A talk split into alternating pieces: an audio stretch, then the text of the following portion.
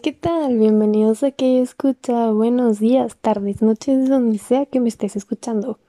Me presento su servidora Katie Hernández. Mucho gusto que estés aquí, sobre todo en este grandioso inicio a esta maravillosa serie que te va a llenar de muchísimo conocimiento, te va a divertir y te va a dejar como, ¿what? Yo no sabía eso. Pero claro que lo vas a saber porque agárrate que aquí vienen muchas cosas súper importantes sobre lo que es el patrimonio histórico cultural. Básicamente, te vamos a hablar sobre qué es un patrimonio, cómo, cómo sé que es un patrimonio, cómo puedo llegar a ser un patrimonio. Bueno, no tan así, ¿verdad? Pero cómo algo es que lo denominas patrimonio y cómo no. Sobre ejemplos de por qué, cómo, cuándo y sobre todo, sobre todo, ¿con qué? O sea, estamos hablando de cosas maravillosas que probablemente al principio estés así como, la verdad estás muy aburrido, pero no, de verdad que no. Busco sorprenderte, así que agárrate porque en este primer capítulo vamos a hablar sobre lo que es el patrimonio histórico. Será muy interesante porque si te pones a pensar, cuando tenías 8 años ni siquiera tenías idea, o sea, realmente vamos a cuestionarnos qué es ¿Realmente lo sabes o realmente no lo sabes? Yo cuando tenía 8 años realmente solo quería comer.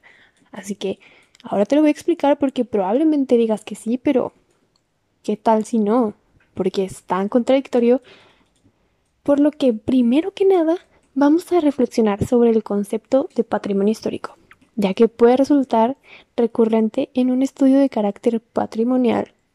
Creo que se explica por sí solo, ¿no? O sea, es muy evidente, por favor. Por lo que quiero decir, cualquier especialista podría visualizar con rapidez una noción o definición de este concepto. Creo que tú te puedes volver un especialista, ¿no? Claro, si lo quieres, lo puedes tener. En fin, en una definición así de busca súper rápida, super flash, podemos decir que se denomina patrimonio histórico al conjunto de bienes tanto materiales como inmateriales. Más adelante definiremos cada uno, claro, por separado. Acumulados a lo largo del tiempo. Ojo con esto. A lo largo del tiempo. Repite conmigo. Largo del tiempo. Pero bueno, estos bienes pueden ser de tipo histórico de diversa índole, artístico, arquitectónico o escultórico, entre otros claramente pero más que nada existen muchísimas deficiencias y carencias en la definición del concepto de patrimonio histórico, por lo que para llegar a una definición claramente tenemos que indagar por ahí, o sea, es sumamente necesario. Así que vamos a proceder a identificar dichas carencias. Por primer punto tenemos pues la aceptación de dicho concepto por medio de la caracterización legal por parte de la historiografía patrimonial. Creo que esto se entiende muy rápido si digo caracterización legal, claramente, ¿no? Pero, ¿qué quiero decir con esto? Bueno, pues, por ejemplo, la condición formal del mismo, con lo que ello plantea de selección y graduación de los bienes protegibles. En otro lado, podemos encontrar la falta de conocimiento en la terminología a la hora de utilizar. Realmente creo que esto es muy importante porque ¿cuántas veces no creemos que sabemos algo pero realmente lo buscamos en internet, lo googleamos y nos damos cuenta que estamos totalmente equivocados? Siento que es como un teléfono descompuesto. Y claro que a todos nos puede pasar porque somos humanos, ¿no? Pero claramente es un punto válido. La carencia de la terminología creo que es demasiado impactante. ¿No lo creen ustedes? Pero también tenemos otro punto, pero muy, muy importante, que viene siendo, ojo con lo que voy a decir, la confusa distinción entre los valores y los significados de patrimonio histórico. ¿Y, esto qué es? ¿Qué, ¿Qué es? Bueno, pues Básicamente, la caracterización del patrimonio histórico se hace en función de los diferentes valores que disponen los bienes del objeto de protección histórico, artístico, cultural, científico y claro, entre otros.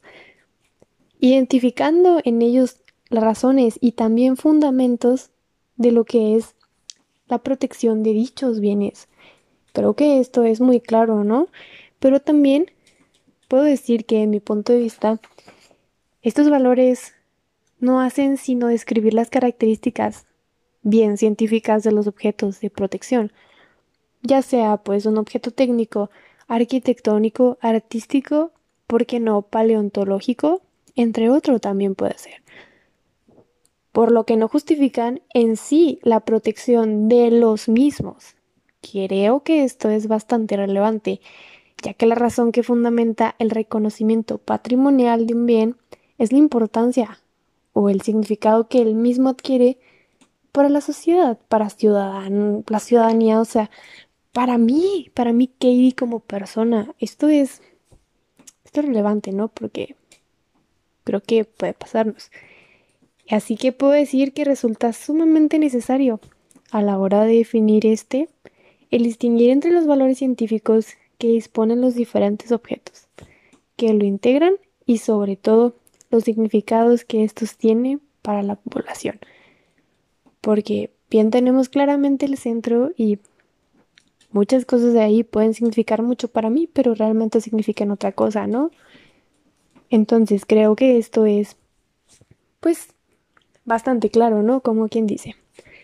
También podemos llegar por el otro punto, el último, pero no menos importante, lo que es la falta de correspondencia entre la fundamentación del patrimonio histórico en el interés, ojo, general.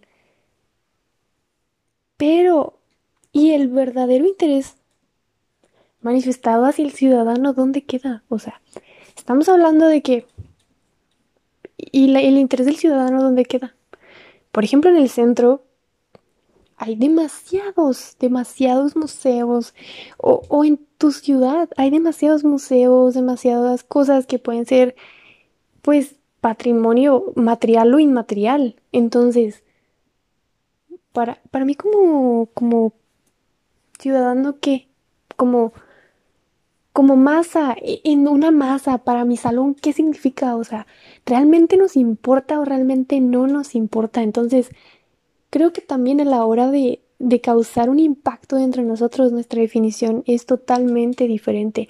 No es lo mismo decir la cosa más maravillosa del mundo a pues ahí está, no es historia. No es lo mismo. No es lo mismo saber, no es lo mismo culturalizarse, pero para esto creo que debemos hablar sobre las tendencias en la caracterización del patrimonio histórico. Bien dicho, la patrimonialización, del hombre. Una palabra difícil, claro que sí. Ya lo demostré. Pero bien, para realizar este análisis creo que es súper necesario partir de la identificación de las claves. ¿Qué claves? Bueno, pues tenemos la primera y quizás más visible y atendida, la conexión o consideración unitaria de los bienes culturales y naturales, ya sea al margen de la identificación de nuevos valores que permiten unificar en una misma comunidad. Puede ser un ejemplo el de la identidad, ¿cómo no? Claro que sí. Esta interrelación de bienes lo que está propiciando es que el ámbito físico en el que ésta se produce, el territorio, acabe reclamándose como ámbito de protección propio, proponiéndose incluso nuevos términos como el de patrimonio territorial y en menor medida el del paisaje, ¿por qué no? ¿Lo sabían? Yo lo acabo de saber. Entonces, creo que esta nueva conceptualización podríamos considerarla un poco. Además de un paso más en el constante ampliamiento o extensión de los tipos de bienes a proteger. como una profundización en lo que constituye una de las aspiraciones de la historia. Así bien, tenemos como segunda clave lo que es una ampliación de los bienes susceptibles de proteger. No solo la interrelación de los bienes culturales y naturales conforma esta ampliación, obviamente también hay otros, sino que dentro de los bienes culturales asistimos al reconocimiento de nuevos valores y tipos de bienes. Claro que sí, o sea, el patrimonio material e inmaterial etnológico, el patrimonio arqueológico del siglo XX, el siglo XXI, cualquier otro siglo, el patrimonio industrial y minero, el patrimonio audiovisual, como no el cinematográfico, el de las minorías étnicas y sociales, patrimonio de género, como no, el paisaje, obviamente. También tenemos los bienes técnicos y científicos, el patrimonio de la maravillosa obra pública, en especial el ferroviario. Y claro que me faltan muchísimos más por mencionar, pero creo que esto describe un poco, ¿no? Tenemos también la tercera clave y que afecta indirectamente a la caracterización del patrimonio histórico, la modificación en los objetos de la tutela, sustituyendo el acceso a la cultura o el disfrute de los bienes culturales por el aprovechamiento productivo. Vaya, qué cosas, ¿no? El patrimonio se entiende como un recurso, básicamente, como un factor de desarrollo capaz de generar riqueza en el ámbito geográfico o espacial. Qué triste, ¿no? Pero cabe recalcar que tenemos tipos de patrimonio. Puede ser material o inmaterial. Bien mencionado en el principio, ¿a qué me refiero con material? Todo aquello que puedo tocar, todo aquello que puedo ver, todo aquello que puedo leer, que puedo, pues no necesariamente sentir, pero si lo tocas puedes sentir una textura, ¿no? Pero es todo eso aquello que puedo manipular. Entonces, por otro lado, tenemos lo inmaterial, que es totalmente intangible, así como tu fecha de cumpleaños, así como tus sentimientos, así como tu forma de ser, así como tu superflow, tenemos algo inmaterial, ¿no? Algo que no se puede, no se, no no se puede tocar, no, lo ves, pero lo sientes, la vibra, o sea, todo eso también vienen siendo, debemos, debemos de considerar como otro claro ejemplo que apunta a la patrimonialización del hombre, que venimos definiendo. En principio los bienes que integran esta masa patrimonial, bien sea de la que estamos hablando, patrimonio inmaterial, usos, representaciones, expresiones, conocimientos y bien dicho, técnicas, según la definición de la UNESCO. Podríamos considerarlos como una ampliación cuantitativa dimensionalmente muy importante del tipo de bienes integrantes del patrimonio histórico, es decir, como bienes realizados por el hombre y que tienen significado para los ciudadanos del presente, como bien dije, son intangibles. Puedo decir que también pueden ser algunas costumbres, como no, el Día de los Muertos, por ejemplo, pero bueno, creo que ha quedado un poco claro al punto que quiero llegar con todo esto. Obviamente, hay que considerar que hay cosas que que no que no no analizamos, o sea, yo me siento y digo, yo Katie, después de analizar todo esto, realmente para mí que es patrimonio histórico. Yo puedo decir que básicamente para mí el patrimonio histórico es todo aquello que me va contando una historia. Para mí como persona, realmente yo no necesitaría tantos elementos para denominar algo patrimonio histórico siempre y cuando me esté transmitiendo algo de historia, algo de, de jugo para aportar a, a, lo que es este trayecto este, esto que estamos pasando, este 2021, obviamente no podemos denominar patrimonio histórico a, un lápiz en mi punto de vista, o sea, un papelito que tengo ahí en el piso. Yo puedo decir eso, pero yo sin conocer ese papelito, ¿qué tal?